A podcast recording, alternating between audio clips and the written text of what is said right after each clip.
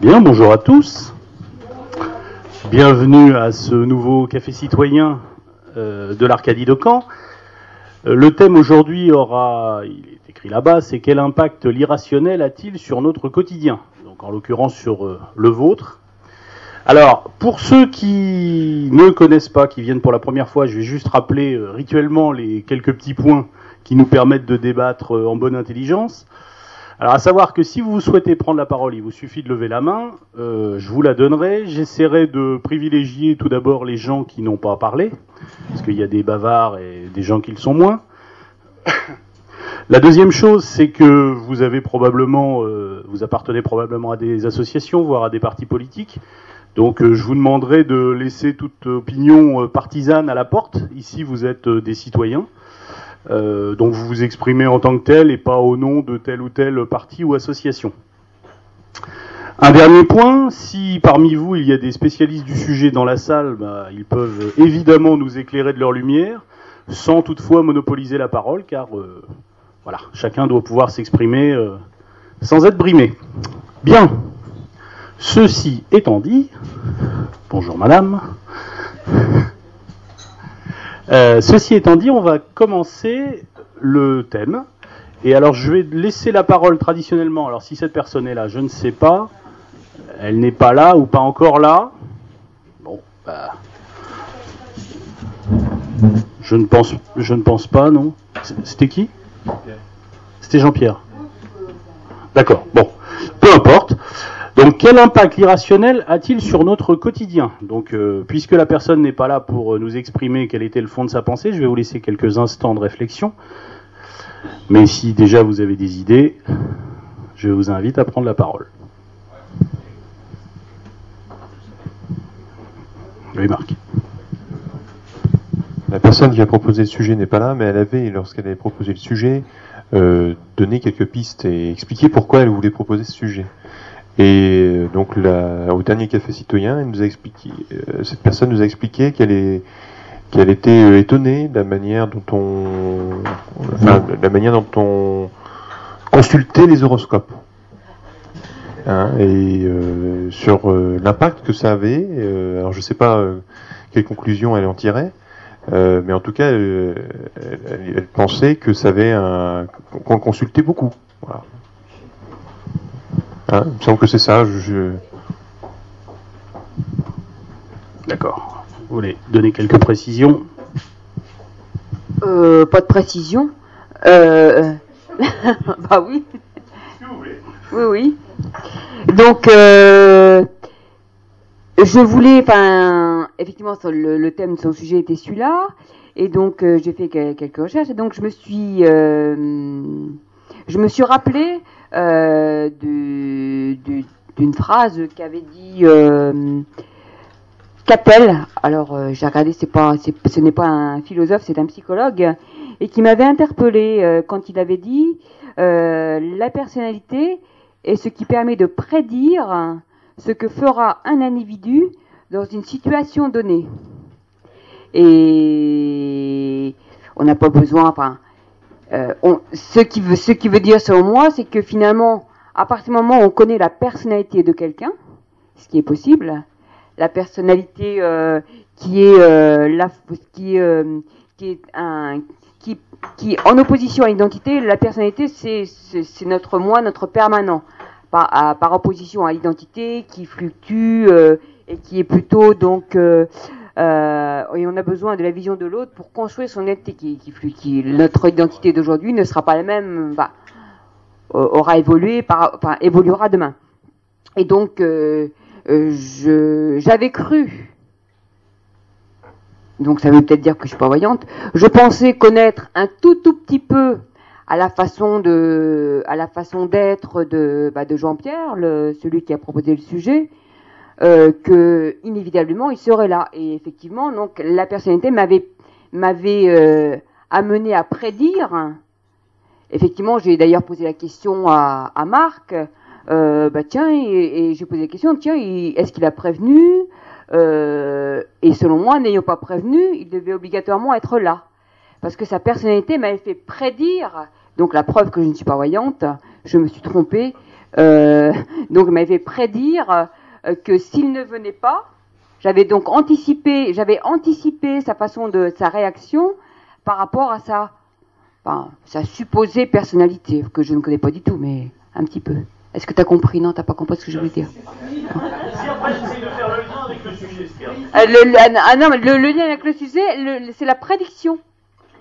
Le voyant prédit le voyant prédit, et, donc euh, là où, je voulais revenir, c'est que finalement nous sommes tous des voyants, parce que nous sommes tous des voyants, parce que nous sommes capables, connaissant la personnalité de quelqu'un, de prédire sa façon. Et, c'est vrai, vous pourrez, vous pourrez pas. Comment? Je me suis trompé Qu'est-ce que j'ai dit? Oui, mais c'est ce que j'ai dit. Je me suis. C'est donc, euh, et il est vrai que euh, ce qui est intéressant, c'est que connaissant la personnalité d'une personne, vous serez capable de, de, de, prévoir sa façon de réagir et vous pourrez d'ailleurs anticiper et vous et vous, votre façon de dire quelque chose à une personne ou connaissez la personne ne sera enfin, sera sera enfin bref. Vous avez compris peut-être? Ou pas compris? Alors euh, oui je, je, pense que l'idée que vous voulez évoquer c'est alors est-ce qu'on est dans l'irrationnel? Est-ce que ce genre de prévision, d'ailleurs, euh, quand on peut prévoir euh, comment une personne va réagir, etc., est-ce que ça tient du rationnel? Est-ce que ça tient euh, est-ce que ça tient de la science? Alors la psychologie est-elle une science? Ça c'est encore autre chose. Est-ce que ça tient de la science? Est-ce que ça tient de l'irrationnel? Est-ce que ça tient de la voyance? Donc trois mots que vous avez employés. Et, alors effectivement, et de la personnalité de la personne.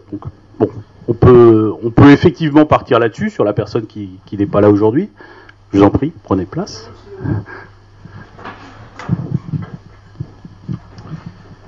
Mais alors, euh, quel impact ou quelle part euh, l'irrationnel a-t-il sur notre quotidien? Alors, en venant comme ça, j'ai réfléchi quelle était la part d'irrationnel sur mon quotidien. Personnellement, j'en ai pas trouvé. Alors, Qu'est-ce que ça veut dire? C'est comme, c'est comme dans toute chose. Je pense qu'il faut mettre les choses à plat. Qu'est-ce que c'est que l'irrationnel? Euh, À qui, euh, qui euh, je dirais, va vers l'irrationnel? Est-ce que ce sont les gens qui ne trouvent pas suffisamment de rationnel qui n'ont pas la capacité, je dirais, à, à choisir, je dirais, leur,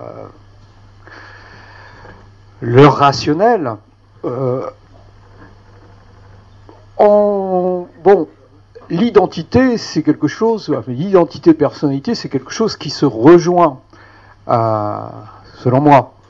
Euh, l'identité, ben, on est construit, euh, non pas de, façon définitive, mais ce qui nous a construit, c'est notre identité sociale, culturelle, familiale, etc., etc. Bon. Je pense que la plupart des gens, en tout cas, bon nombre, pas la plupart, mais bon nombre d'entre nous, peut-être, j'espère, euh, ont tendance à vouloir euh, savoir davantage et se construire pour aller, euh, pour ne pas faire appel à cet irrationnel qui, selon moi, n'a pas de sens. Par contre, ce qu'on peut, ce que l'on peut dire, c'est que il y a quelques décisions qui peuvent se prendre de façon intuitive. L'intuition est une chose. Ça n'a rien à voir avec l'irrationnel. Bon, alors je vais terminer par un truc vachard. Faut bien. Euh, je pense que la personne qui nous a proposé le sujet était tellement peu, a tellement trouvé peu d'arguments qu'elle n'est pas là pour, euh, je dirais, euh, les exposer elle-même. Voilà. Effectivement, une déduction un peu rapide et un peu vacharde. Là, c'est la puissance de l'irrationnel. voilà, les esprits malins ont frappé. Désolé. Donc, alors, je, pense effectivement que le, thème n'est pas si, évident que cela à traiter. Il va falloir probablement, comme vous le disiez au début, euh, définir les termes, euh, dans les deux premières interventions, on a entendu des mots importants qui peuvent ou non euh, se rapporter à l'irrationnel. La voyance, l'intuition, la prédiction. Tous, ces termes, effectivement, sont-ils... Alors, euh, la personnalité, l'identité, des petites pistes comme ça que je peux donner.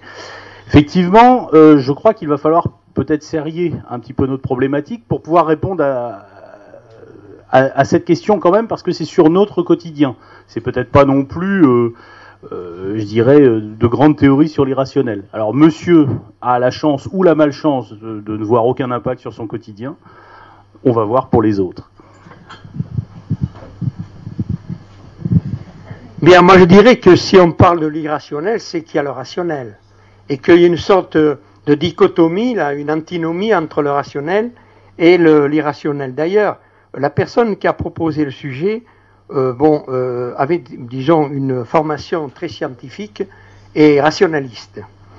Euh, je crois que l'individu a une personnalité assez complexe où le, le rationnel et l'irrationnel se mélangent. Pour une simple raison, c'est que vous avez une partie du cerveau euh, qui est euh, l'hémisphère gauche, c'est-à-dire la partie droite, euh, qui est le siège de la logique, de la pensée logique, et puis vous avez l'autre partie qui est le siège de la pensée subjective, l'irrationnel, si on peut dire, si on veut comparer irrationnel et irrationnel.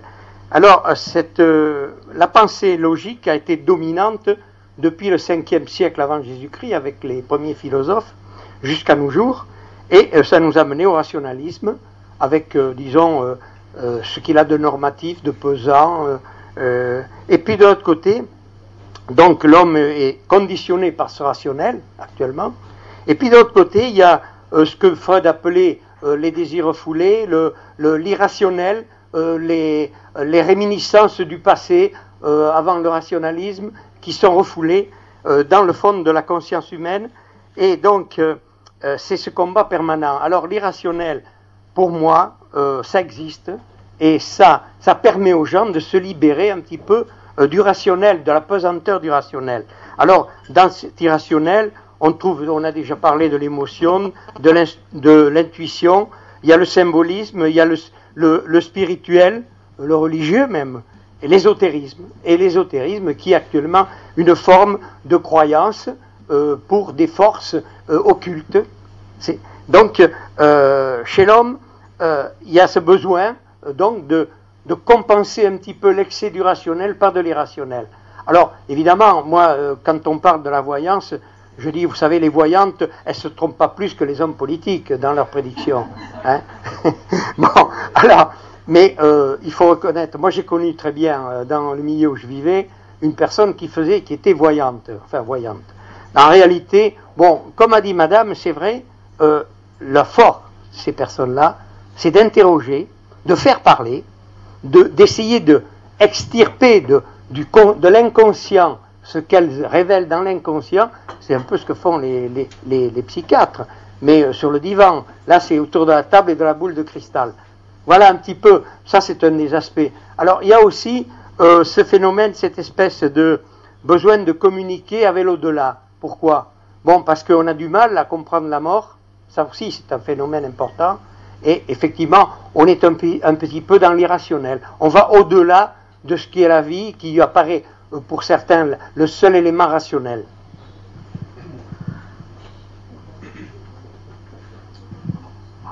Alors là, on est, euh, vous avez, euh, vous avez ouvert des champs très très vastes. Puisque vous avez parlé d'ésotérisme, de religion, d'inconscient, de psychologie, de, de lien avec l'au-delà.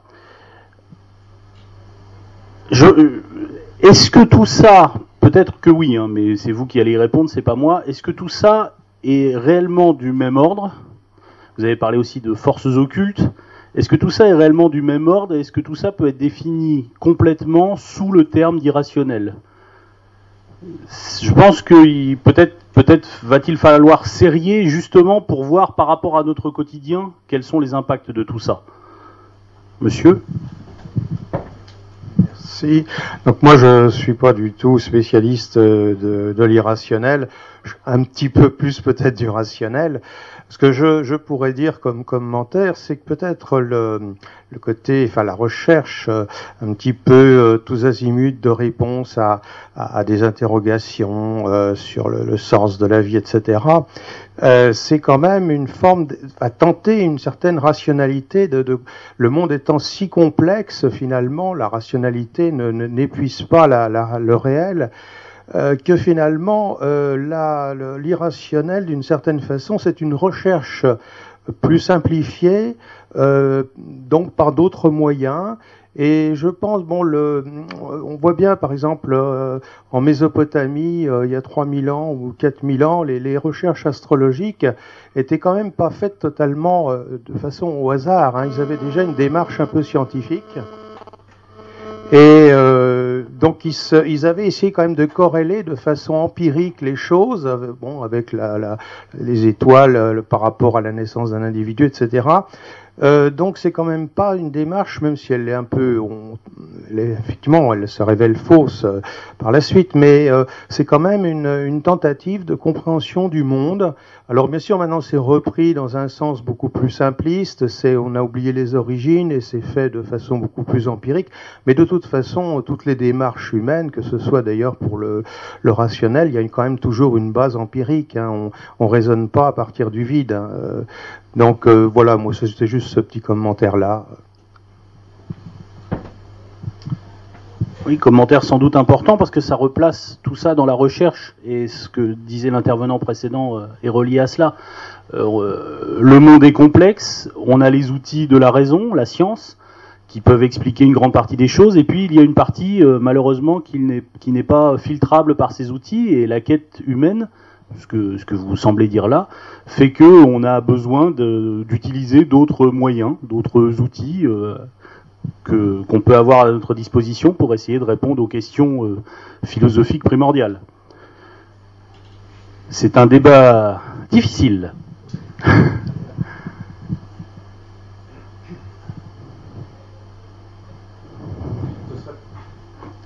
Je vous en prie je voudrais juste ajouter peut-être qu'on peut faire un parallèle entre ce qu'on appelle la description de la nature et le surnaturel un petit peu aussi. C'est-à-dire que finalement, euh, le surnaturel peut devenir naturel après euh, euh, une, recherche plus poussée. Mais là maintenant, effectivement, dans le cadre de, de l'astrologie actuelle, euh, je suis pas sûr que là ça aboutisse à quelque chose. Hein.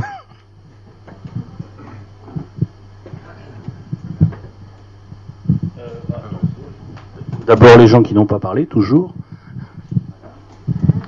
Oui, quand on parle d'impact de, l'irrationnel, le terme d'impact suppose qu'on soit soumis à quelque chose d'extérieur. Donc effectivement, je pense que ça, regroupe tout, ce dont Monsieur parlait, c'est-à-dire euh, les religions, l'ésotérisme, des choses, des choses comme ça.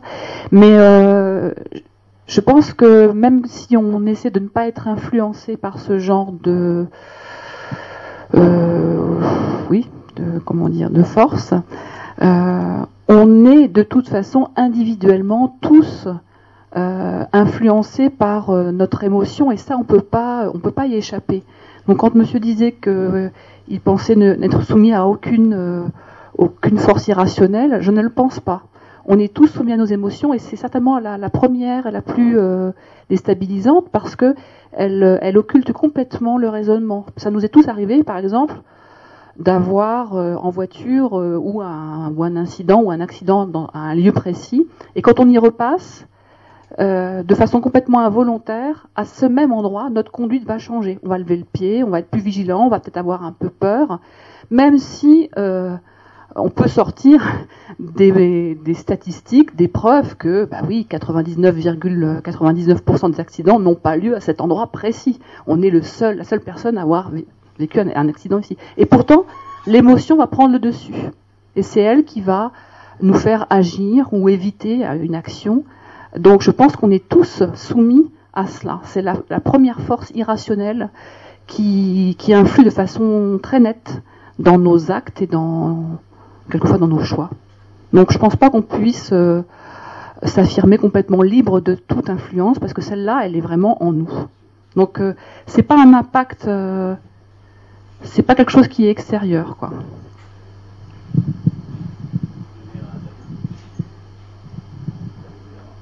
je voulais enchaîner sur ce que vous aviez dit à propos de l'astrologie tout à l'heure. Bon, le hasard, oui, le hasard, est-ce rationnel, a fait que je suis retombé sur une revue qui date, un numéro qui date de 2000 sur Nexus. Cette revue s'appelle comme ça. Et, je faisais part de travaux qui sont euh, pratiqués par les scientifiques pour euh, voir de manière aussi objective que possible est-ce qu'il y a un impact réel des astres sur la conduite des individus. Ils le font de manière tout à fait rationnelle, scientifique, avec euh, peut-être une démarche qui peut sembler un peu différente de l'astrologie traditionnelle, mais qui tient compte, et on se rend compte à propos des caractères, des conduites, etc., ils se rendent compte qu'il y a tout de même quelque chose, mais de manière déterminée, de manière absolue, ils n'y arrivent pas. C'est dommage, j'aurais dû amener la revue avec moi pour la montrer. Enfin voilà. Et puis, je pense que, heureusement, c'est notre richesse. Peut-être qu'il y a beaucoup d'irrationnel qui fait qu'on peut avoir des perspectives d'avenir qui soient réjouissantes malgré les, malgré les, malgré les difficultés. Parce que si, si on se base uniquement sur le plan rationnel, quelquefois il y, y, aurait de quoi désespérer. Voilà. Euh, il y a une phrase qui me, qui revenue dans, de la lecture de Ancien qui m'a beaucoup, beaucoup frappé et qui, pour moi, un petit peu une sorte de guide dans la réflexion. Euh, il y a toujours eu des interprétations fallacieuses des phénomènes, et il y en aura toujours, des phénomènes naturels qu'on appelle les sciences et des phénomènes spirituels qu'on appelle les religions. Donc, c'est-à-dire que nous sommes toujours appelés en quelque sorte un dynamisme créatif, créatif pardon. Euh, tout au long de l'histoire humaine, si on fait une rétrospection, on se rend compte qu'il y a des vérités qui, ont été considérées comme absolues pendant des périodes plus ou moins longues, qui peuvent même durer plusieurs siècles, et puis qui ont, remis, qui ont été totalement remises en question, et ça a été la source d'un nouveau départ extrêmement riche. Voilà pour l'instant. Alors, dans les deux dernières interventions, je retiens deux points, euh, à savoir le dernier, c'est-à-dire que ce qui, est, ce qui était euh, irrationnel hier ne l'est peut-être plus aujourd'hui. Euh, des choses considérées comme vraies hier ne le sont plus aujourd'hui, donc sans doute aujourd'hui ne le seront plus demain. Et puis, dans l'intervention de Madame et dans deux, ou trois autres, il y a des choses qui sont de l'ordre de l'intime, de l'intérieur, on a beaucoup parlé de force, voire de forces occultes, comme disait monsieur. Il y a des choses qui sont de l'ordre de l'intérieur, de l'intime, lorsqu'on est, euh, lorsqu'on s'arrête, euh, lorsqu'on conduit bizarrement à l'endroit où on a eu, enfin bizarrement, lorsqu'on lorsqu'on a une attitude un peu étonnante à l'endroit où on a eu précédemment un accident, est-ce que c'est de l'ordre de l'intime, de l'inconscient, de la psychologie? Donc je reprends les, interventions. Est-ce que c'est de l'ordre d'une force extérieure? Donc Madame pensait que non. Mais il y a quand même deux, deux pans dans ce qu'on nomme irrationnel et dans ce que vous avez évoqué, à savoir tout ce qui serait de l'ordre de l'intime, de la personnalité, de l'émotionnel, et tout ce qui pourrait être de l'ordre d'autre chose, à savoir euh, des grandes forces extérieures, euh, on a parlé de religion, ça peut être, euh, voilà, selon nos croyances, les astres, etc. Donc, est-ce que tout ça est lié ou pas du tout? Enfin,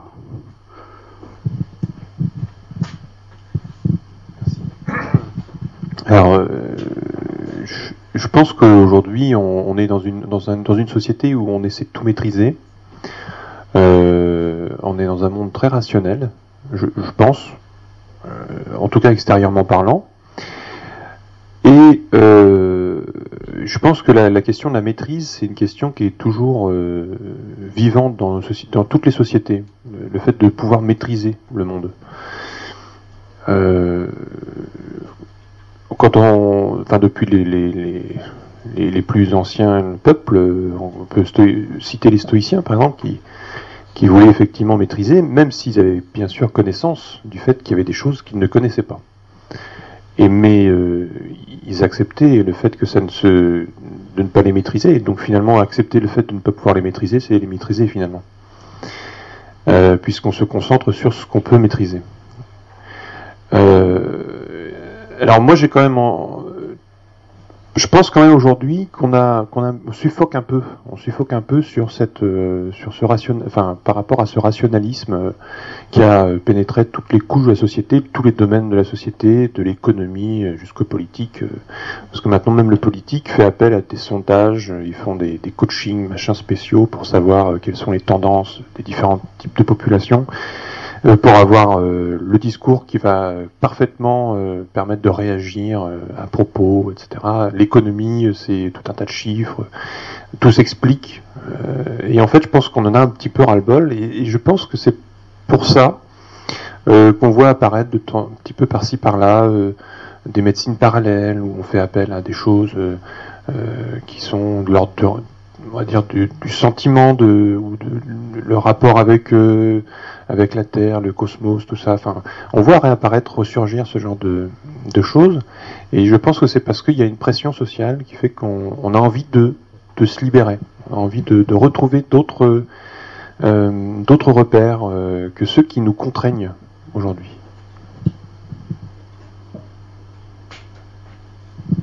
Donc une résurgence de, des phénomènes irrationnels euh, à une euh, trop grande prédominance de tout ce qui est euh, scientifique, raisonnable et rationalisable. Monsieur. Oui, alors je vais aller un peu dans le sens contraire de ce qu'a dit le précédent intervenant. Oui, bien sûr. Moi, je pense qu'au contraire, il n'y a pas assez il de rationnel dans cette société où il y a quand même un certain nombre de choses qui est basé sur l'irrationnel et la manipulation. Monsieur prenait l'exemple des politiciens qui, euh, je dirais, euh, euh, faisaient des sondages pour savoir quoi dire, pour flatter les lecteurs, pour qu'ils votent pour eux. Bon, c'est de la manipulation. Je pense que plus d'une façon autre par rapport à quand on parle d'irrationnel, mettons ça par rapport à la société, je dirais aujourd'hui, par rapport à nos connaissances que nous avons aujourd'hui. Je pense qu'il y a un certain nombre de gens qui ont besoin de croire. À n'importe quoi, mais ils ont besoin de croire. Il euh, faut voir les religions. C'est basé sur du sable, pour moi. Je veux dire que les dieux n'ont jamais existé que dans la tête des gens et d'un certain nombre de religieux qui voulaient manipuler la société. Aucun dieu n'existe. Euh, je pense qu'il y a aussi euh, euh, une autre approche, c'est-à-dire que je crois que la société est faite d'hommes et de femmes et que la croyance est beaucoup plus féminine que masculine. C'est pas général, mais je, pense que oui, oui, je l'affirme, bien sûr. je crois qu'il y a des gens qui ont besoin d'éléments de réponse. On a tous besoin d'éléments de réponse, mais sans pour autant avoir envie de croire à n'importe quoi, à tout et à rien. Euh,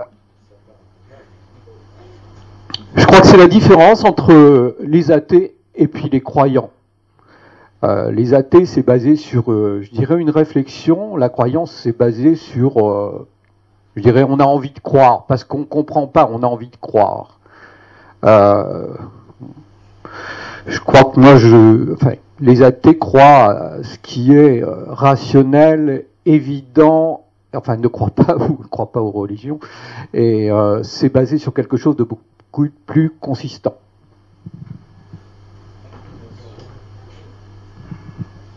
D'accord. Alors, j'invite mesdames à répondre, évidemment, de manière parfaitement rationnelle aux assertions de monsieur.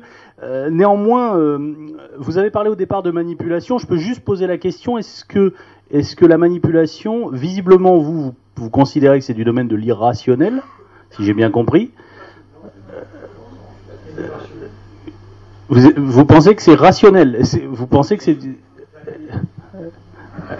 reprenez parce que je pense avoir mal compris la première partie de votre intervention. Ah, la manipulation, c'est tout à fait rationnel.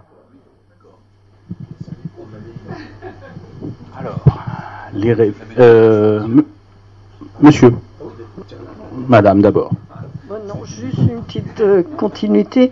Je pense que la manipulation est rationnelle, mais dans beaucoup de cas, elle utilise l'irrationnel pour arriver à ses fins. D'accord. Euh, je sais plus, monsieur. Euh, est-ce qu'on pourrait essayer de quitter les, les, affirmations, puisqu'on a toujours tendance à, à jauger, voire juger, euh, essayer d'être d'une manière très sincère et d'être interrogatif sur le sujet? Et euh, peut-être une question toute simple à se poser les uns les autres. Franchement, euh, une dernière expérience peut-être que vous avez eue d'irrationalité dans votre vie. Est-ce qu'on peut faire un tour de table pour ceux qui veulent participer à cela? Moi, je vais juste lancer une piste qui apparemment va peut-être ramener un petit peu tout le monde à, au sujet. Rencontrer euh, une inconnue ou un inconnu dans, dans la rue et se dire cette personne, on l'a déjà rencontrée, on l'a déjà vue. Ça nous interpelle. Est-ce qu'on a tous plus ou moins vécu ça, par exemple? Est-ce que là, on est déjà dans l'irrationalité? Voilà.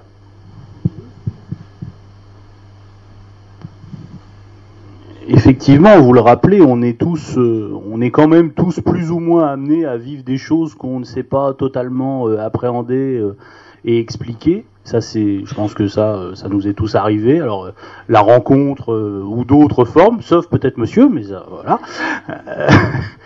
donc, effectivement, essayons pour encore une fois, pour être euh, peut-être plus proche du sujet, de, d'essayer de voir quel impact toutes ces expériences peuvent avoir sur notre quotidien. Ah, plein de mains se lèvent.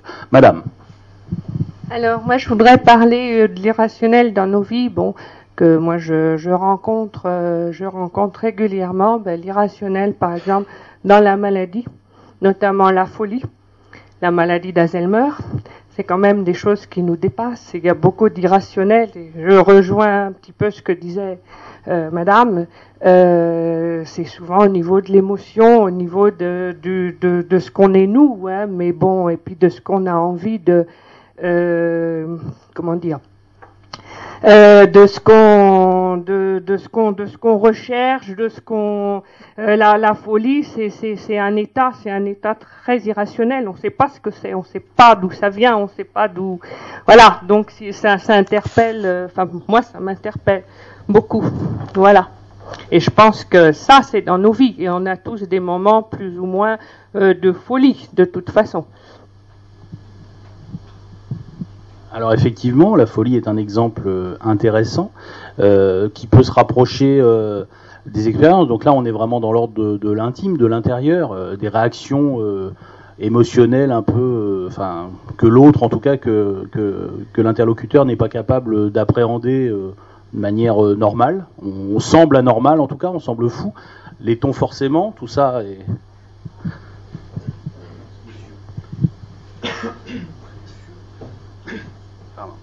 Euh, merci. Euh, l'irrationnel, je n'ai pas une grande idée sur de, quoi en dire, mais irrationnel pour moi, ça veut dire sans racine, sans fondement. donc, est-ce qu'il y a une vraie existence de l'irrationnel?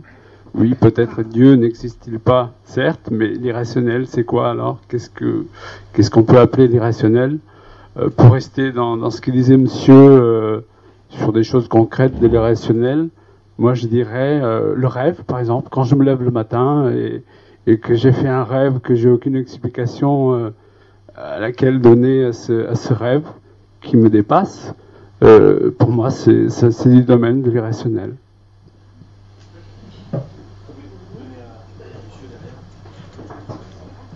Il y a une question qu'on n'a pas abordée, c'est que, en fait, euh, le problème de l'irrationnel, tout dépend aussi de la culture. Euh, regardez par exemple, euh, nous, nous avons une culture très rationnelle. Nous sommes complètement influencés dans nos, cultures occidentales par le rationnel. moi, j'ai vécu en Algérie, et en Algérie, le fou, le fou n'est pas, est un homme qui a, on a beaucoup de respect pour lui, pour une simple raison, c'est qu'on dit qu'il est possédé par Dieu. Remarquez, maintenant, on dit les fous de Dieu, hein. c'est tout à fait différent. Mais euh, il y avait un fou dans le, dans euh, on n'enfermait pas les fous. En Algérie, euh, il a fallu qu'il y ait un nouveau régime. après l'indépendance, mais avant, les fous n'étaient pas enfermés. Les fous circulaient dans la rue, on les connaissait, ils, ils représentaient quelque chose, ils représentaient des forces, des forces qui venaient d'au-delà, voilà. Alors donc, il y a- un problème de culture aussi.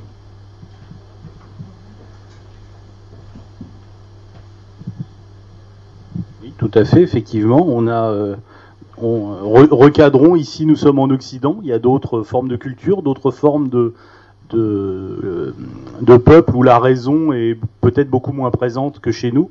Et donc, euh, forcément, l'appréhension des phénomènes, comme le disait monsieur tout à l'heure, est différente. Euh, oui, pour appuyer ce que, ce que disait monsieur, c'est qu'effectivement, dans certaines sociétés dites primitives, les, fous pouvaient être amenés presque à diriger euh, la, la- tribu, étaient considérés comme euh, ayant en eux une certaine force que d'ailleurs ils ne connaissaient pas trop, mais qui, dont ils s'inclinaient un petit peu devant ce- cette forme d'inconnu finalement. Alors ça c'était juste pour euh, pour euh, euh, conclure avec Monsieur en quelque sorte, mais ce que je voulais revenir c'était sur la justement pour les définitions. euh, euh, je pense qu'il faut euh, on peut définir le côté rationnel des choses quand on a une méthode, quand on suit une méthode, une logique. Alors évidemment, euh, certaines, euh, certaines théories sci- scientifiques se sont révélées euh, euh, fausses, hein, euh, comme je sais pas, je parle de, de- par exemple le- le- les théories de Ptolémée sur le, le- système solaire, etc., qui ont été dépassées par d'autres, Copernic et puis encore Galilée et puis ainsi de suite. Alors évidemment, ça c'est des changements, on pourrait dire des changements de paradigme, mais chaque, euh, comment dirais-je, chaque système entre guillemets scientifique, même de Ptolémée, était pas si faux que ça, et c'était très dur en définitive de contrer euh, le système de Ptolémée hein, du temps de l'Égypte, je sais plus exactement à quel euh, à quel moment, mais enfin c'était les derniers la dernière dynastie égyptienne. Euh, le, le système était très complexe déjà, on pouvait parler quand même de, de, de système scientifique. Alors évidemment, il s'est révélé faux. Hein. Effectivement, la, la Terre euh, tourne plutôt autour du Soleil plutôt que l'inverse, mais il faut quand même se méfier. Hein. On peut pas dire que c'est un, une, une théorie irrationnelle. Hein. C'est une théorie rationnelle, mais elle s'est révélée fausse, comme beaucoup de théories scientifiques peuvent se révéler bien sûr fausses. La science est en, en construction euh, permanente, hein. donc on, on change de paradigme entre guillemets. Hein. Donc euh, moi, je, je pense qu'il faut euh, se, quand même euh, se tenir à cette notion de méthode euh, expérimentale, cette, euh, cette démarche logique qui caractérise la science et la démarche rationnelle. Alors évidemment, cette, démarche rationnelle peut s'avérer complètement fausse, mais elle n'est pas irrationnelle au départ. Ça, je pense que c'est quelque chose d'important et je voulais le souligner. Madame. Moi, j'aimerais- parler de l'impact thérapeutique, s'il y a des médecins parmi vous, ils vont sauter au plafond, donc euh, de, l'irrationnel sur notre quotidien. Donc, euh, enfin, deux, points. Le premier, donc, euh, connaissez-vous Sainte Foy, médecin spécialiste de Saint-Ronfer, qui est spécialiste de la méningite, donc euh, dans la Manche, et donc euh, euh, je connais enfin, un, un enfin, j'ai lu un, un article qui, enfin, qui, qui racontait enfin, l'histoire vraie, puisque c'est c'est l'histoire vraie des, des manchots, qui c'était quand même il y a 20 ans, hein, mais je, je, je pense que ça existe encore, qui à chaque fois qu'ils voyaient le- leur enfant avoir des maux de crâne, hein, donc, euh, donc inévitablement donc ils allaient, enfin, de façon, la première chose qu'ils faisaient, c'était aller voir le médecin, et tant mieux. Et la seconde chose, c'est qu'il c'était un devoir pour eux d'aller voir euh, le curé avec tout, un rituel de neuvaine de cierge, etc. Et donc, euh, est-ce que c'est efficace? Alors de toute façon, donc un, l'efficacité euh, et, là, c'est qu'elle rassure, elle rassure la famille. Ça, c'est une efficacité euh, émotionnelle. Donc déjà, quand, on est rassuré, ça thérapeutiquement, euh, c'est positif. Donc euh, deuxième chose, donc euh, vous connaissez sûrement tous parmi vous quelqu'un qui vous a dit un jour, oh bah écoute, j'étais pas bien, je sais pas trop ce que j'avais, Je suis allé voir le magnétiseur, tiens, il s'appelle un tel machin, il m'a touché, je sais pas ce qu'il m'a fait, mais donc je sorti de là-dedans, tout va bien.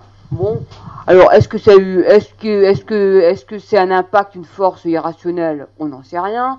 En tout cas, toujours est-il que la personne qui est allée y croyait, bon, ça a eu de l'effet. Bon, il n'y a pas d'effet négatif. Alors l'intérêt quand même, c'est que de ce genre de ce genre de choses, donc ce que l'on peut dire, c'est que si c'est un effet réel, on s'en fout.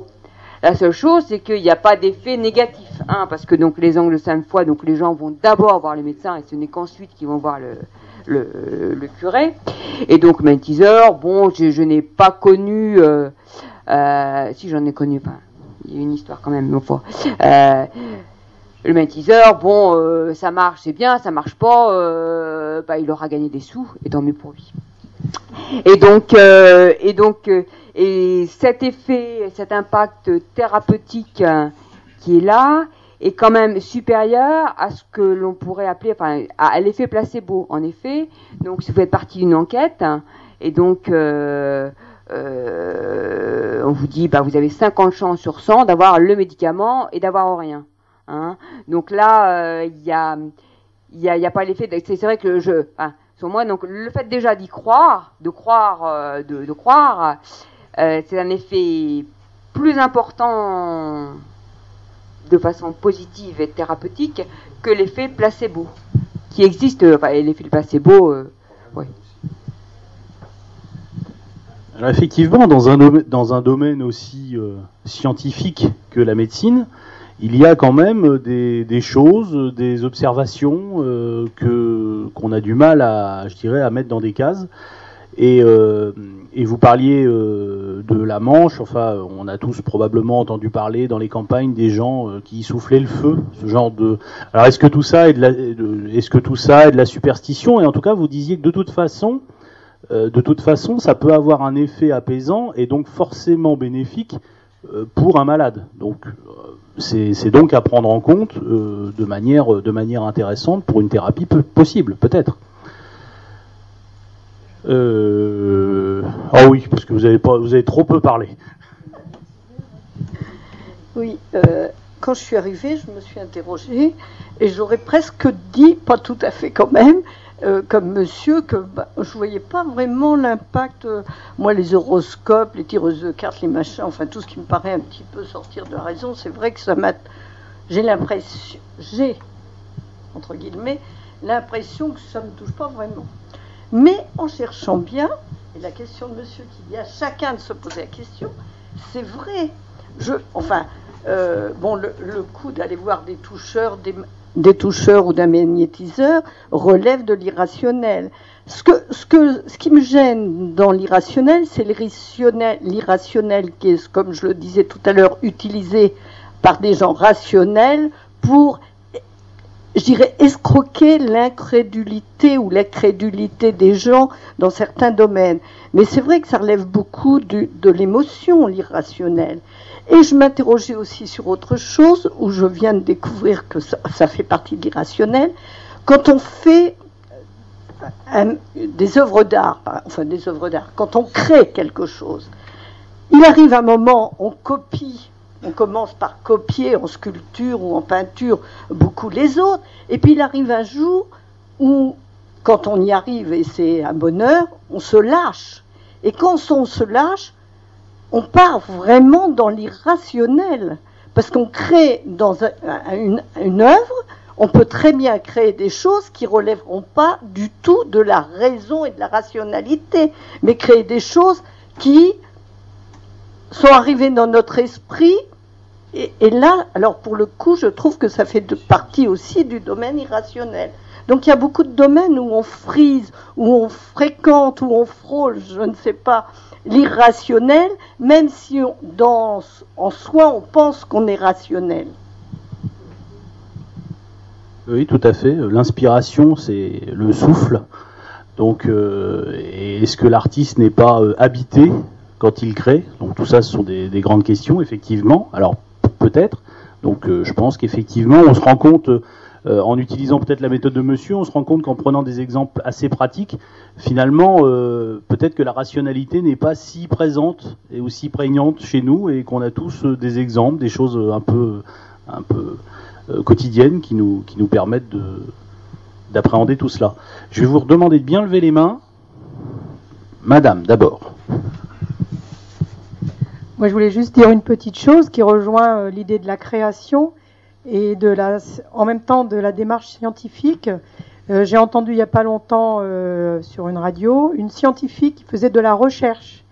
Et elle procédait évidemment de beaucoup de rationalité, mais en même temps, elle disait le chercheur doit avoir énormément d'imagination parce qu'il doit faire des hypothèses et que ces hypothèses, eh ben, elles relèvent toujours aussi d'une certaine ir irrationalité et que cette imagination, ben, on ne sait pas d'où elle vient, il faut, il faut la, puiser euh, au fond de soi.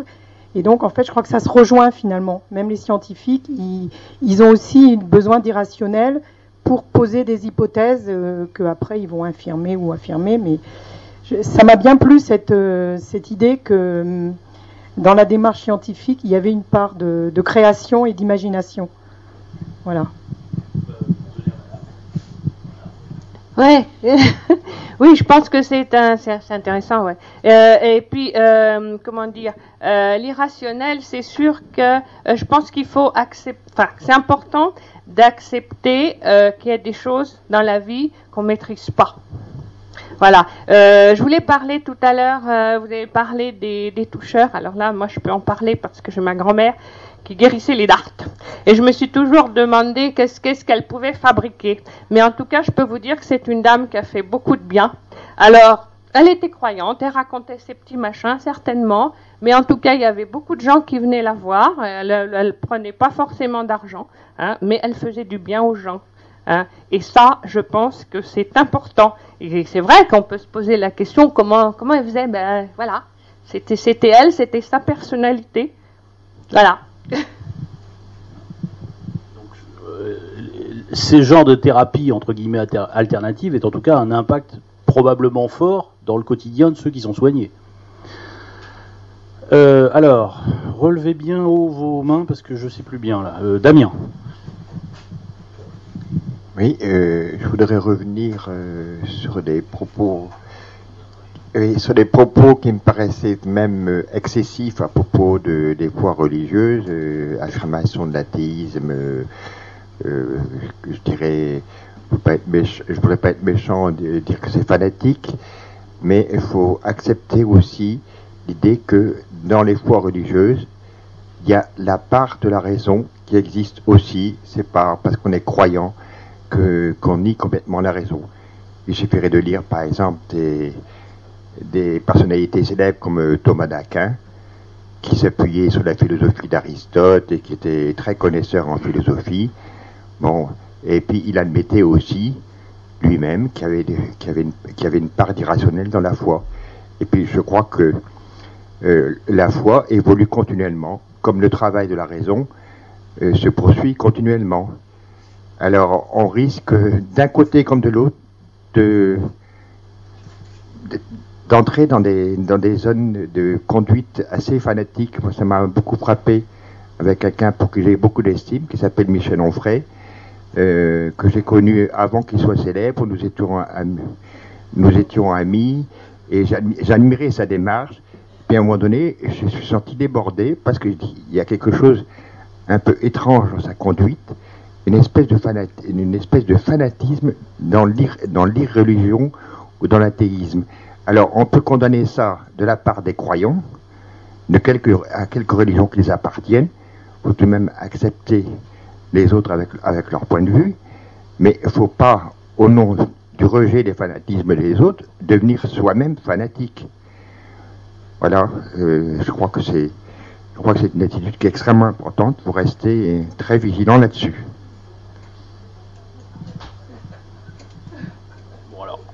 Michel Onfray n'étant pas là et ne pouvant et ne pouvant pas se défendre, et comme c'est sûrement pas moi qui vais le défendre, je voilà, on va peut-être pas faire un débat forcément sur lui. Non, je, voudrais juste euh, dire un mot pour défendre un peu l'athéisme quand même. Euh, Parce que on parle toujours la notion de Dieu, la notion de Dieu, mais enfin bon, ça fait euh, ça fait que 2000 ans et on peut quand même s'interroger sur le fait que s'il n'y avait pas eu les religions, est-ce que les gens auraient une croyance justement en Dieu? Ils sauraient même pas ce que c'est, ils, ils, seraient animistes euh, ou peut-être, euh, je sais pas, ils croiraient à des choses, mais ils, la notion de Dieu, de toute façon, c'est un concept qui était tellement qui est tellement abstrait que D'ailleurs, dans la, la, religion musulmane, on est, il n'est pas représenté. Hein, c'est peut-être un peu plus fort que dans la religion catholique, qui veut toujours le représenter. C'est tellement un concept abstrait que même dans une, la religion musulmane, on ne le, on ne le représente pas. Euh, donc on peut s'interroger sur la, propagation de la foi en Dieu par les religions, parce que si ça n'avait pas été effectivement euh, euh, propagé par ces religions, est-ce que des gens auraient eu une croyance en, Dieu? Moi je ne suis pas sûr. Voilà. C'était juste un petit point. Là, vous, évoquez les monothéismes, mais quand vous évoquez l'animisme, ce sont des polythéismes.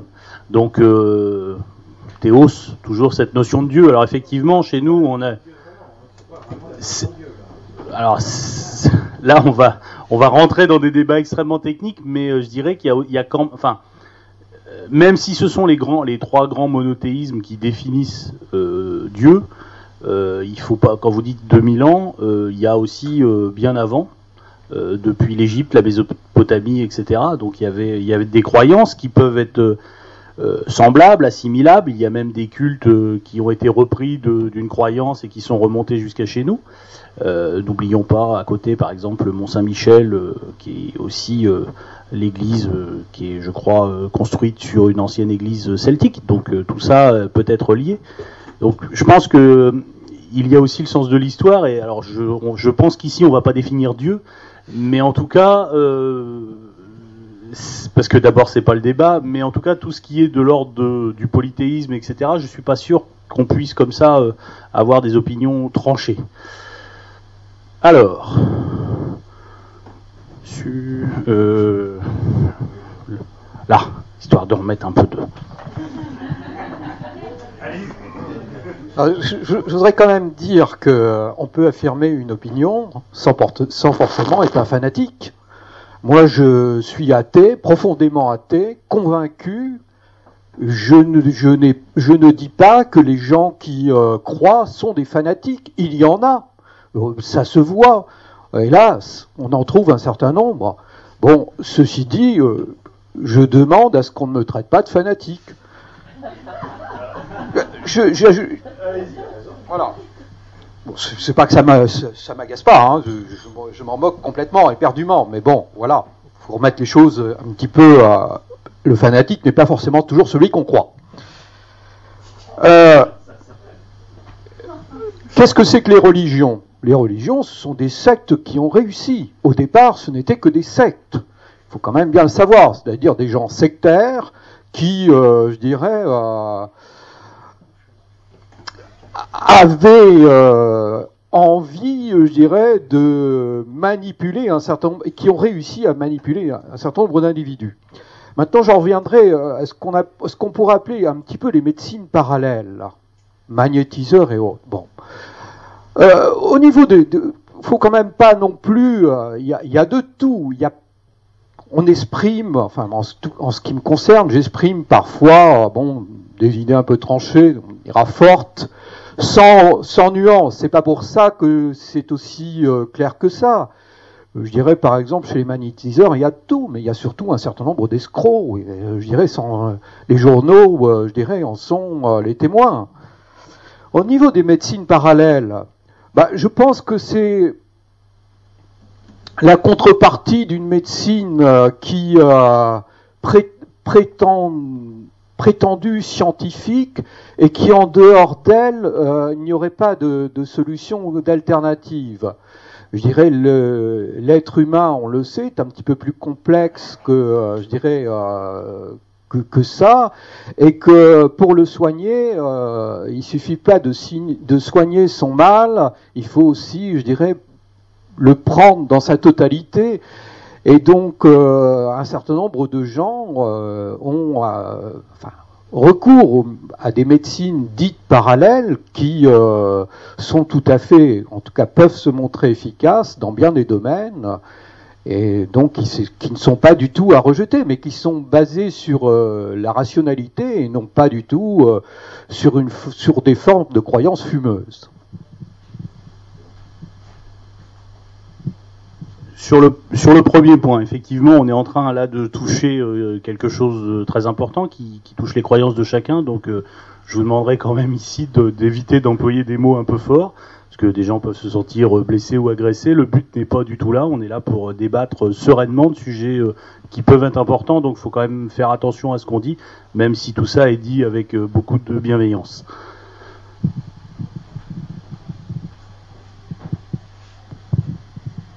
Je voudrais revenir sur le magnétisme, là, euh, à la suite d'une expérience personnelle. euh, il y a très très longtemps, euh, je passais un examen. Ça s'était mal passé, enfin l'après-midi c'était pas tellement bien passé. Et en sortant, j'avais une espèce de boule là, mais alors mal, mais alors à l'estomac, enfin c'est incroyable.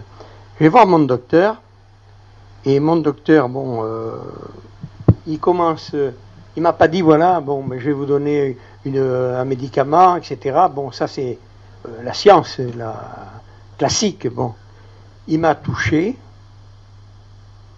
comme ça. Puis tout d'un coup, j'ai senti du bien-être. Je ne mens pas. J'ai senti du bien-être. Et puis le lendemain, mon examen s'est très bien passé. et J'étais reçu. Alors je dis que là, les frontières, euh, disons, du rationnel et de l'irrationnel euh, ne sont pas impénétrables. Et la preuve, c'est que c'était un docteur, un homme quand même de science, qui a utilisé, euh, disons, peut-être, je ne savais pas, peut-être inconsciemment, mais il a utilisé un procédé qu'aurait fait un magnétiseur, et croyez-moi que ça porté. Je pense que il y a euh, dans l'individu, le mental joue beaucoup. Le mental joue beaucoup, et quelquefois, on peut guérir d'un mal, et il y a des gens qui, qui guérissent de mal terribles, de maux terribles, parce qu'ils ont un mental formidable, euh, et puis peut-être quelquefois de la foi et de la croyance. hein. Euh, c'est pour ça il ne faut pas non plus euh, dire la croyance est complètement absurde. Rien n'est absurde. Celui qui dit que quelque chose est absurde, c'est lui-même qui est absurde.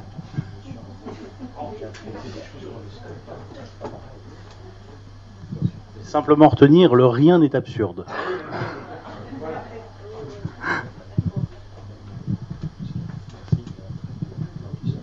On a toujours, tou- toujours euh, un petit peu tendance à, opposer euh, raison et, foi, et alors qu'en fait, euh, finalement, c'est deux choses qui font qu'on avance dans la vie de tous les jours. Chacun d'entre nous avons des certitudes, et puis euh, après, l'instant d'après, on doute, euh, et euh, ce sont ces deux piliers qui font qu'on avance. On, a la foi, on a la raison, et ces deux outils qui nous permettent de progresser. Donc euh, le fait d'opposer ces deux euh, outils n'est- ne permet pas justement de progresser. D'ailleurs, la foi, la foi d'un croyant est totalement déconnectée de, du dogme de l'Église. Euh, en tout cas, il y a une relation, mais le dogme de l'Église. Là où le dogme est figé, la foi est fluctuante. Elle, cherche. Donc il y a toujours cette, idée de recherche. Euh, et on utilise différents outils euh, qui sont à notre disposition. Donc ça fait partie de l'être humain. Et je pense que rien d'humain ne m'est étranger, comme disait le grand poète. Et aujourd'hui, on a tendance à vouloir, euh, comment dire, euh, nous focaliser sur certaines choses particulièrement et vouloir oublier d'autres dimensions. Euh, quel impact l'irrationnel a sur mon quotidien aujourd'hui? J'ai envie de dire, mais pas grand-chose en fait.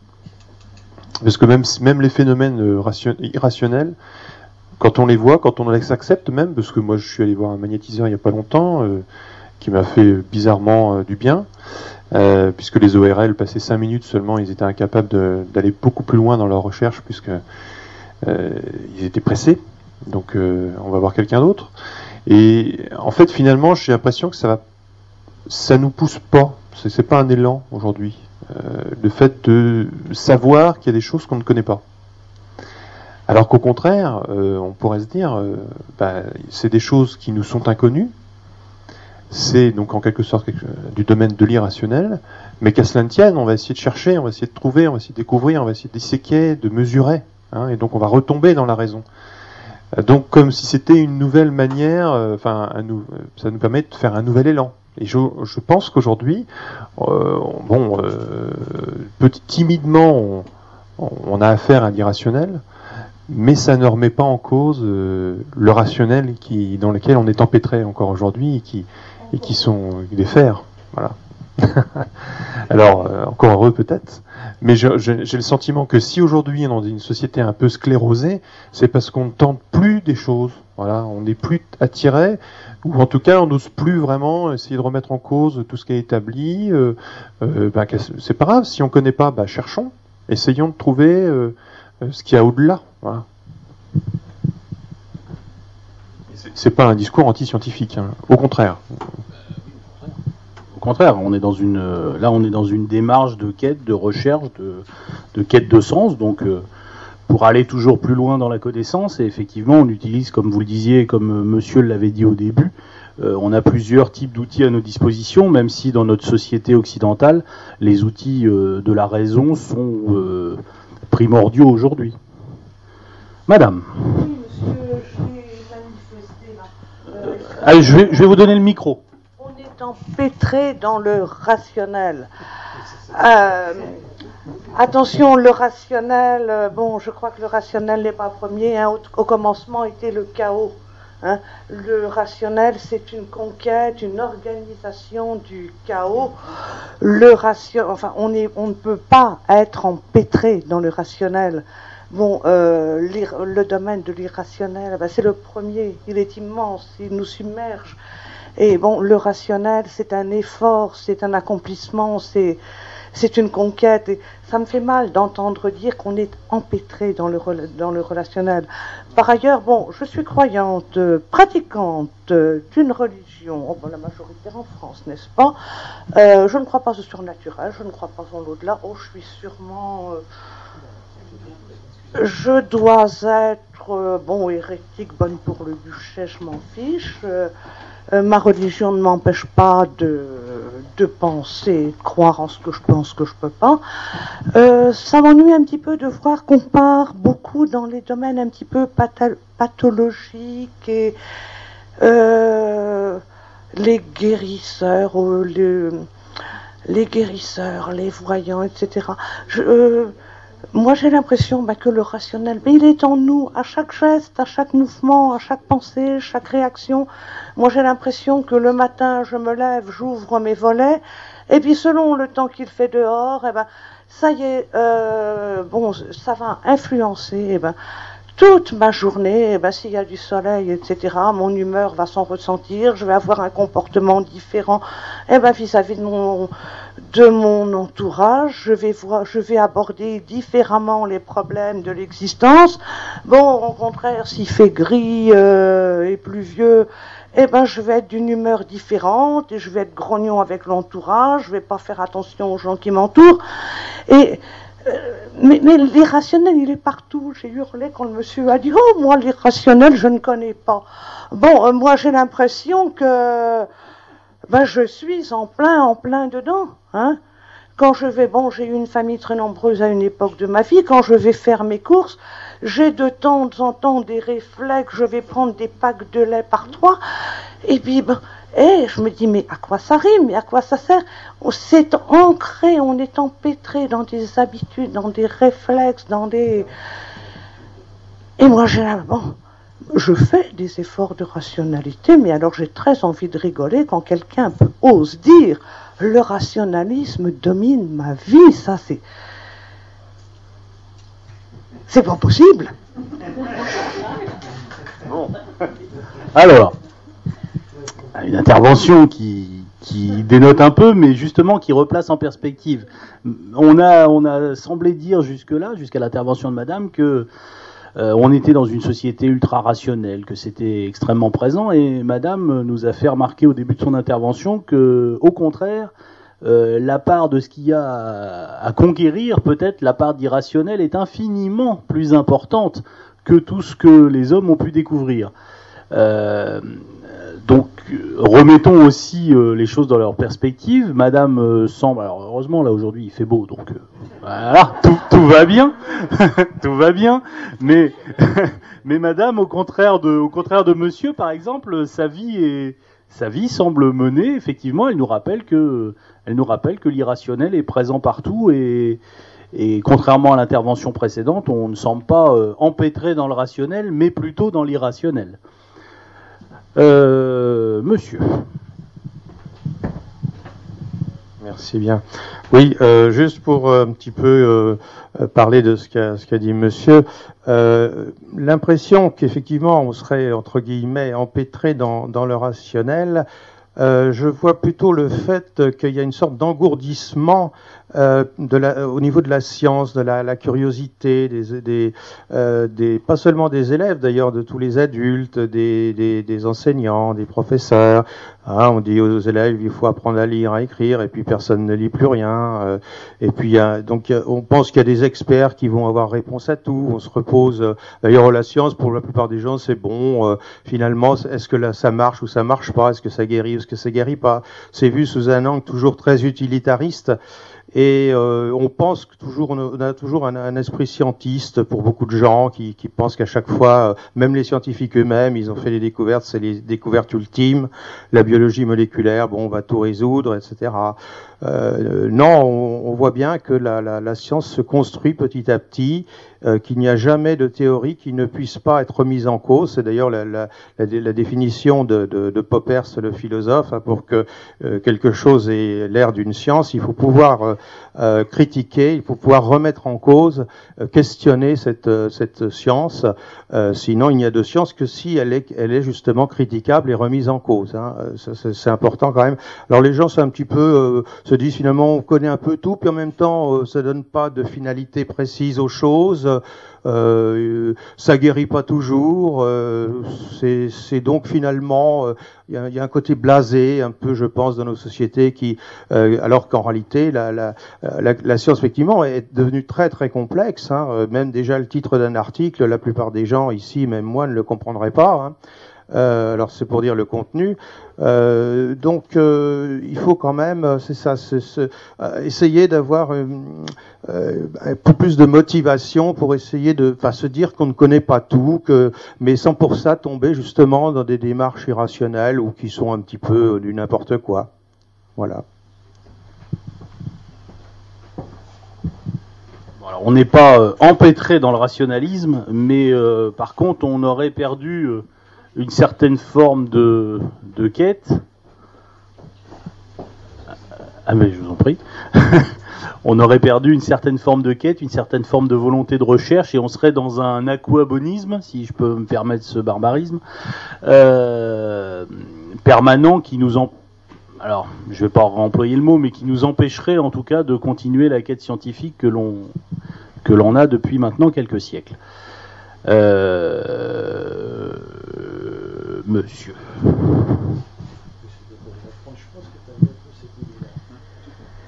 Euh, toujours dans une logique d'essayer de, nous ramener à nous interroger plutôt que d'affirmer.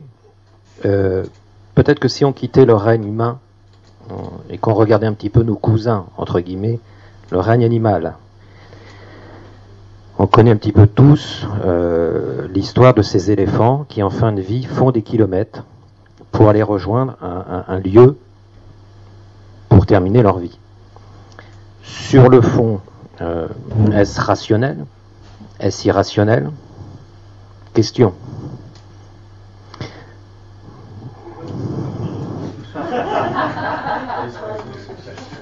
Eh, Est-ce que quelqu'un pourrait essayer d'échanger avec moi sur ce sujet Oui.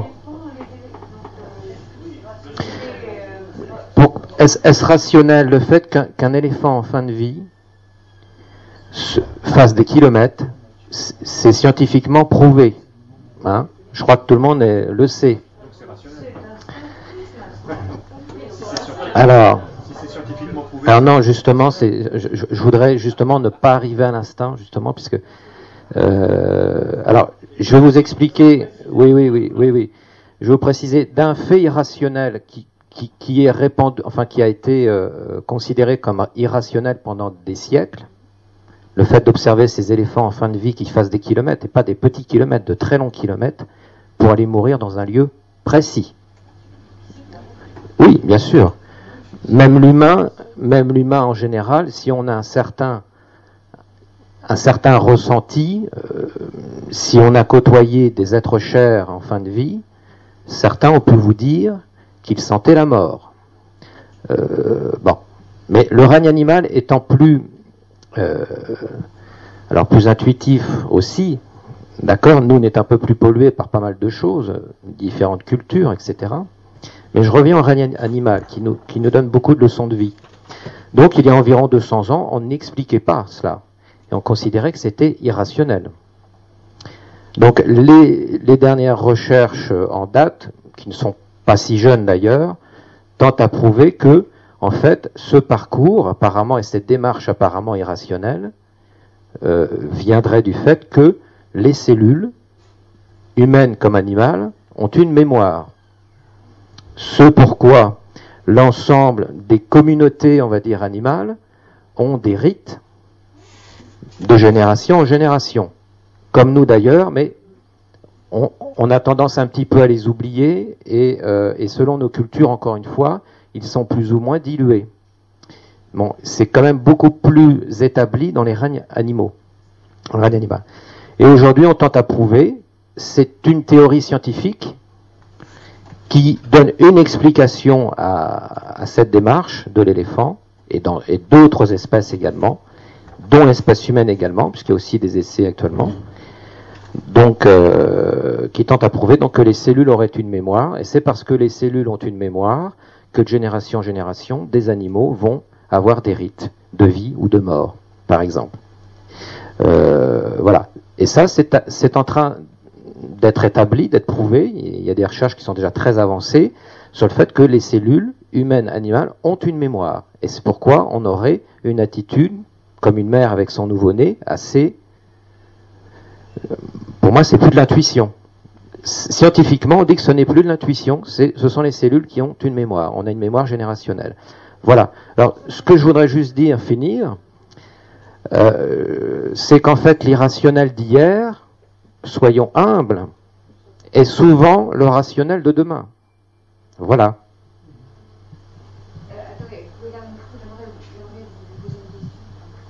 Alors, attendez, on va, on va reprendre. Euh, monsieur a donné un, exemple euh, où là, il semble, euh, dans son explication, que on ne savait pas pourquoi. Aujourd'hui, des études. alors, je ne sais pas si. Alors, je, je ne connais pas, je ne connais pas l'étude, donc je ne vais pas du tout émettre d'avis là-dessus. Est-ce que ces études sont valides encore aujourd'hui ou pas? Je ne sais pas. Il semblerait qu'on trouve des explications, et là, du coup, qu'on rentre dans le domaine de la rationalité ce n'est pas défini. Voilà. Donc, bon, donc l'irrationnel, comme vous, comme vous le disiez en conclusion, l'irrationnel hier deviendra peut-être le rationnel de demain ou peut-être d'aujourd'hui. Voilà. Je vais pas, je vais pas être capable, et j'entends un souffle à ma droite, mais euh, je vais, oui, oui, non, mais il en faut toujours, il faut toujours ce genre de souffle, puisque c'est vrai que ça, ça, ça, ça permet d'obliger d'aller plus loin dans, dans, la, dans euh, mais moi j'ai une mémoire euh, de poisson rouge et non pas d'éléphant. Donc je ne vais pas vous citer des chercheurs actuellement précis. J'ai encore lu il n'y a pas très longtemps, c'est un de mes soucis, euh, quelques soucis de santé de ce côté-là d'ailleurs. Bon. Euh, mais il y a des, des laboratoires, enfin il y a, il y a plusieurs groupes de recherche dans le monde, c'est pas nouveau, ça date pas de 2010, qui font ces recherches sur la mémoire de la cellule. Et si on va plus loin, mais on va pas étendre le débat là-dessus parce que là vraiment ça va être beaucoup plus délicat, des chercheurs sont déjà en train de tenter, considèrent que la mémoire des cellules est validée, et je ne vais pas vous citer d'autres tests qui sont plus pertinents que ça au niveau de l'humain, mais ça va faire sursauter les gens, et comme je peux pas citer le professeur, ça sert à rien, euh, voilà. Il y, a plus pertinent encore que ça. Donc la mémoire des cellules est vraiment très avancée scientifiquement dans le monde. Et certains scientifiques vont maintenant vont plus loin et considèrent que il y a même une, il y aurait humilité, une conscience des cellules. Donc là, on passe à un autre cap. Bon, alors au- au-delà de cet exemple, j'invite euh, bah, tous ceux qui sont intéressés par ça à faire des recherches, euh, peut-être par internet interposé. On va pas faire un débat sur peut-être, je vais, on va éviter peut-être de faire un débat sur le pourquoi du comment euh, de la mémoire des cellules. Est-ce que c'est vrai, est-ce que c'est pas vrai? Monsieur nous dit, il met beaucoup de conditionnels dans ses propos, donc on va pas, on va pas dire que c'est faux ou que c'est vrai. Il nous invite euh, à chercher, à découvrir par nous-mêmes euh, ce qu'il nous explique. Donc voilà, euh, soyons modestes dans, dans tout ça et évitons de dire que c'est vrai ou que c'est faux parce que je pense que c'est beaucoup plus complexe que que ça probablement. Donc beaucoup de conditionnels dans nos propos. Euh, monsieur, et après je reviens à madame. Oui, après cet exemple-là, euh, moi je voudrais revenir sur euh, ce que j'appellerais le sixième sens. L'homme a cinq sens, mais plus ou moins développés. Disons que certains sens sont beaucoup moins développés que d'autres, peut-être par le fait même que, disons, ça dépend aussi des individus, ça dépend du milieu où il vit. Mais euh, le sixième sens qui m'intéresse, euh, c'est qu'il pourrait très bien y avoir peut-être des individus qui ont un, un sixième sens. Ça existe. Dans le règne animal, ça existe. Je prends l'exemple du chien. Un chien, euh, vous partez à 100 km, 200 km, 300 km, vous le lâchez dans la nature, pourquoi il revient chez vous? Mystère. Bon. Et c'est pas une mémoire là euh, génétique là. C'est nouveau quoi. Il a, il a, il a, c'est la première fois qu'on l'amène à un endroit et il revient chez. Donc l'animal a un sixième sens. Certains autres, d'autres, il y a beaucoup d'animaux aussi qui ont un sixième sens. Les baleines par exemple, les dauphins, il y a des, des êtres comme ça vivants qui ont ce qu'on appelle un sixième sens. Pourquoi n'y aurait-il pas des individus qui auraient éventuellement un sixième sens Ça, on ne l'a pas encore expliqué. Il y a des choses assez bizarres. Il y a des gens comme ça euh, qui s'orientent très facilement, euh, plus facilement que d'autres, sans boussole, sans rien.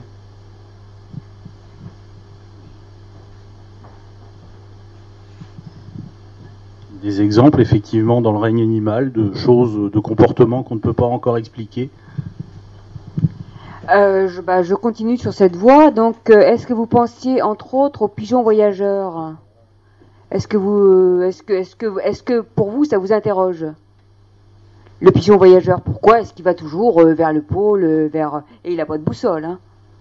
Vous posez la question?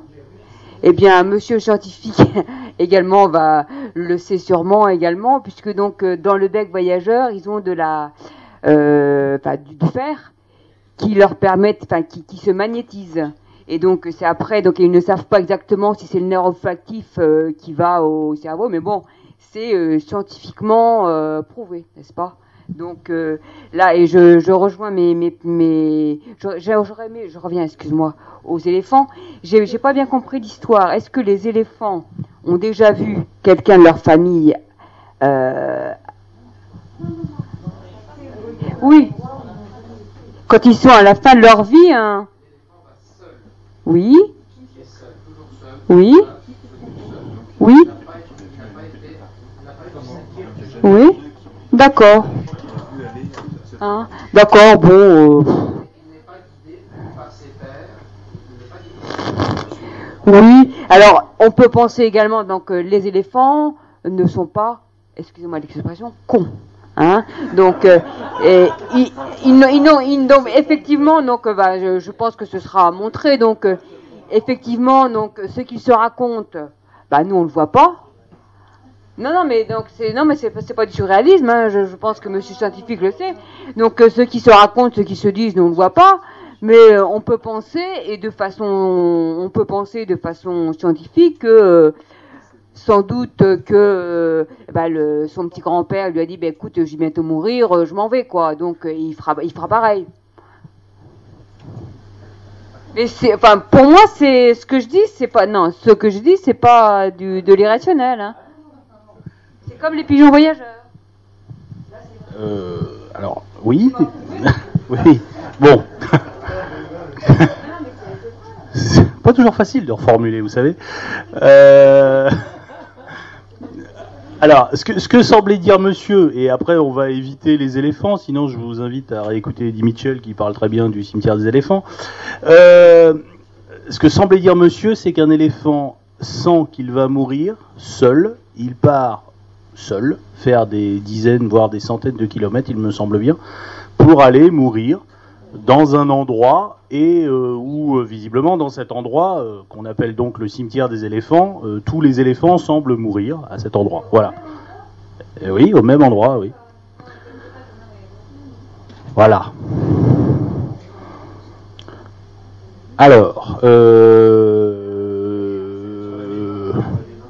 sur, alors, voilà. Alors, on rentre dans un débat scientifique sur la mémoire des cellules. Court, s'il vous plaît. Je vous en prie. Oui, oui, enfin, je ne sais pas trop de quelle mémoire euh, cellulaire parle monsieur. Bon, je sais qu'il y a des études, effectivement, sur les, télomères au niveau des chromosomes qui indiquent effectivement euh, que la cellule a une certaine durée de vie et plutôt un, un nombre déterminé de, de réplications. C'est-à-dire que, bon, euh, telle cellule de tel tissu va se répliquer, je sais pas, 45 fois, et puis après, euh, elle meurt. Un autre tissu, euh, ce sera euh, 120 jours, ou, etc., ou plus, ou, ou moins. Donc euh, là, on a quand même affaire à une mémoire génétique. Hein. C'est pas une mémoire comme ça, euh, je sais pas, éthologique ou ethnologique, euh, qui fait appel à des sens inconnus ou euh, des odeurs. Ou pour, le, pour reprendre l'exemple des éléphants, euh, peut-être qu'ils sentent l'odeur de la mort de leurs congénères, je sais pas, qui suivent cette odeur. Là, c'est- J'en sais rien du tout. Hein. Je suis pas spécialiste des éléphants euh, du tout. Voilà. Donc ce que je veux dire, c'est que cette, cette mémoire cellulaire, c'est quand même un petit peu, il faut la définir parce que c'est un petit peu ambigu. Si Monsieur pouvait donner des, des choses un peu plus claires, ce serait bien. Oui, alors je ne sais pas si d'abord on est capable tous de donner des choses un peu plus claires. Monsieur nous invite par son exemple à, euh, lire, à chercher, à voilà, il y a plein à se poser des questions. Euh, je pense qu'on va pas être là pour parler de la véracité euh, de la mémoire des cellules et de voilà, je pense que ou alors sans moi, hein, parce que moi je sais pas faire. voilà, Damien.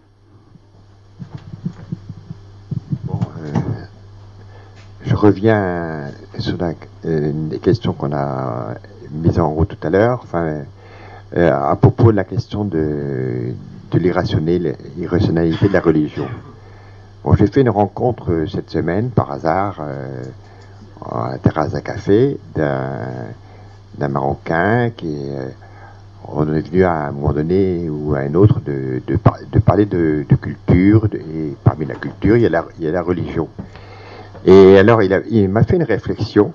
J'ai dit, tiens, c'est bien la première fois que je, que je rencontre ça, parce que quand, quand j'ai dit ça à, à l'occasion de diverses rencontres avec des jeunes, euh, on m'a dit, mais c'est stupide. Quand j'ai dit que l'athéisme est aussi une religion. Donc, c'est-à-dire que, quelque part, elle est soumise à l'irrationnel. Si on admet que le terme de religion désigne euh, un ensemble de concepts des concepts qui réunissent un ensemble de personnes. Donc, il faut admettre que l'athéisme est lui aussi, de son côté, une religion. Donc, il doit faire part aussi d'ouverture, de, tolérance et de compréhension vis-à-vis d'autres qui, de manière aussi irrationnelle que, lui, ont une foi. L'athéisme est aussi une foi. Je dis souvent, c'est une, par la, une foi par la négation, c'est aussi une foi.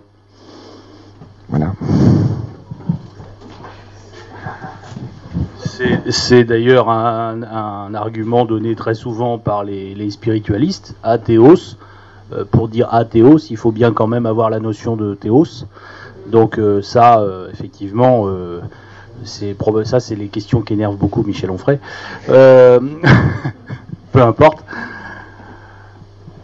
Marc. Merci. Euh, alors, je vais, je vais, euh, je vais, je pense que je vais parler d'un sujet qui, euh, qui touche euh, l'irrationnel et l'irrationnel, et puis qui impacte euh, tout notre, enfin, nos quotidiens, euh, à nous tous. Et je me demande même d'ailleurs, enfin, je pense que c'est quand même assez, assez intéressant d'étudier ça parce que ça permet quand même de savoir dans quelle société on vit, dans quel monde on vit. C'est cette histoire sur le climat. Euh, en fait, finalement, enfin moi en tout cas, le, citoyen de base, euh, je, je, sais vraiment pas du tout quoi penser euh, des pros, enfin de quoi penser de, de, la vérité ou de la réalité des choses sur les, le changement climatique. D'ailleurs, on a eu beaucoup de débats ici au Café Citoyen, et je trouve que ces débats qui sont pourtant très, enfin qui font se confronter euh, différents scientifiques, euh, euh, ben, touche notre rationalité notre irrationalité, parce qu'on a, a tous une manière de considérer ces choses-là, comme et puis sur notre quotidien, parce que ça a quand même influencé notre quotidien. je ne sais pas si vous vous rappelez, mais on avait les grands moralistes qui nous disaient quand même qu'il fallait couper le robinet. Enfin, il y avait des choses très présentes, très, enfin très prégnantes sur notre quotidien. Hein. Le fait qu'il c'était quasiment religieux. Hein. Euh, donc, euh, je trouve qu'il y avait un, véritable impact rationnel, mais aussi irrationnel dans ces grandes questions euh, dogmatiques et climatiques. Voilà. Et alors, je pense que, deuxième point, si aujourd'hui, comme le disait Madame, on n'a plus le sentiment, ou Monsieur, on n'a plus le sentiment, ou plus l'envie de chercher ailleurs, on n'a plus assez de curiosité, c'est aussi parce qu'on est quand même aujourd'hui à une époque où on a le sentiment d'avoir tout conquis. Et d'abord la, planète Terre. On est quand même à une phase aujourd'hui dans, l'histoire de l'humanité où on a, enfin, on a tous conscience que la Terre est finie. c'est fini, euh, on ne pourra plus découvrir d'autres, enfin, de, des conquêtes, des, des terra incognita, ça n'existe plus, c'est fini. Et donc le fait de savoir qu'il n'y a plus rien à découvrir fait qu'on se renferme quand même un peu sur nous-mêmes. Puisque finalement, on n'a on a, on a, on a plus cette part de mystère qui fait qu'on est guidé par, euh, euh, par, par, ces choses. Et, ça, je pense que c'est quelque chose qui est vraiment important euh, du point de vue de civilisationnel, mais que ça a un impact aussi sur notre quotidien, réellement.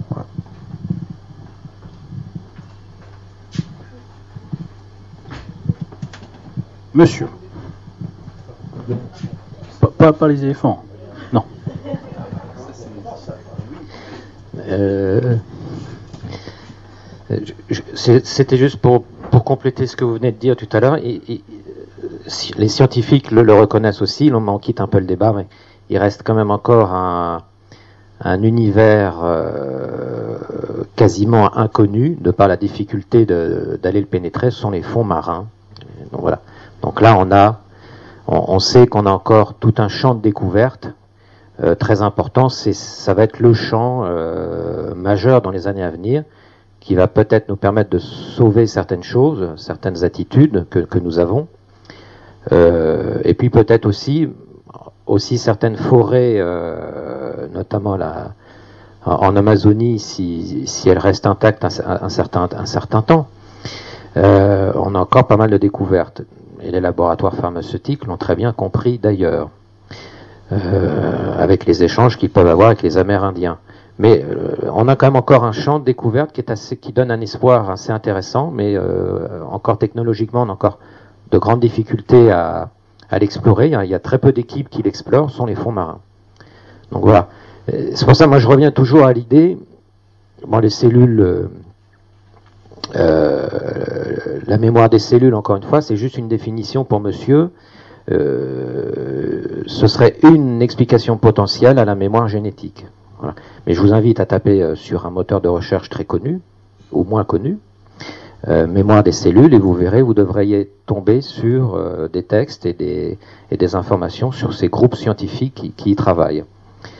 voilà, donc moi, ce que j'essaie de dire simplement, toujours, c'est d'essayer dans les débats d'avoir une logique euh, interrogative, conditionnelle, et d'essayer de, voilà, d'essayer au moins de, de, trouver des points où on puisse un petit peu euh, s'unir, se réunir, plutôt que se diviser, et, d'essayer d'éviter euh, toujours les jugements ou les jugements, parce que c'est vrai que ça peut donner moins envie de revenir à, des, débats, à des lieux de débat pour certains qui euh, faudra avoir cet état d'esprit. c'est une attitude que les gens du café citoyen ne peuvent que louer, effectivement. Donc euh, bon, même si effectivement sur des sujets un peu importants, parfois la passion euh, peut déborder. Encore une fois, on essaye de, faire ça avec euh, gentillesse, bienveillance, et les sujets sont souvent beaucoup trop compliqués pour chacun d'entre nous pour avoir des opinions définitives. Est-ce que, monsieur, Je, n'irai pas dans, dans le sens euh, de Marc, moi non plus. Je pense que les champs de découverte au niveau euh, de l'univers sont extrêmement importants, au niveau de tout ce qu'on ne connaît pas, sont sans doute bien plus importants que tout ce que l'on connaît.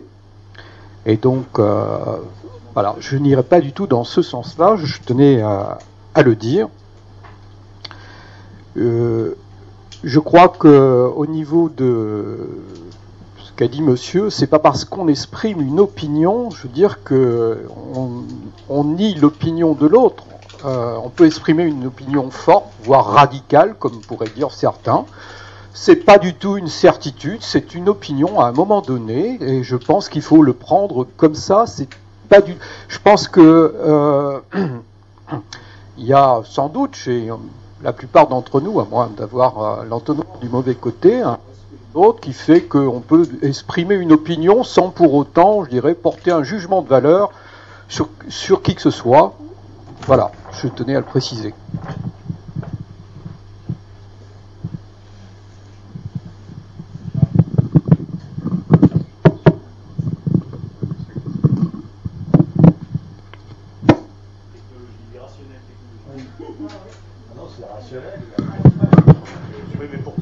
Maintenant.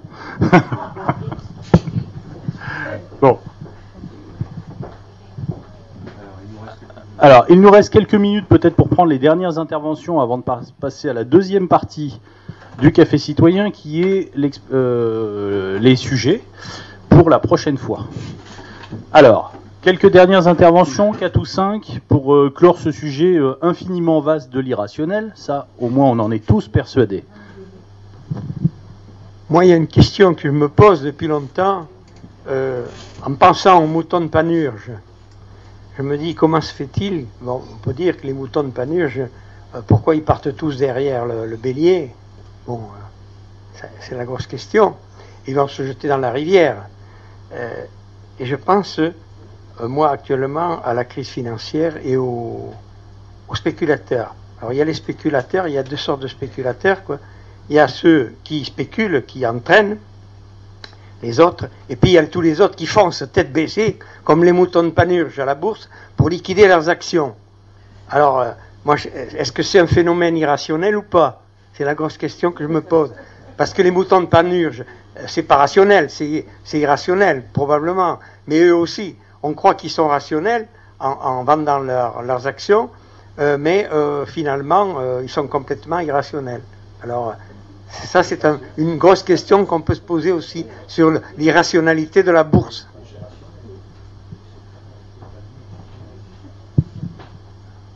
Alors, je, on va pas forcément répondre directement à la question, mais effectivement, euh, nos attitudes et les attitudes dans des domaines aussi euh, précis, euh, mathématisés que les échanges boursiers amènent parfois aussi à des attitudes euh, de changement, de chaos, enfin de, ce qui nous apparaît à nous comme un chaos, déjà, soyons modestes parce que c'est peut-être pas si évident que ça.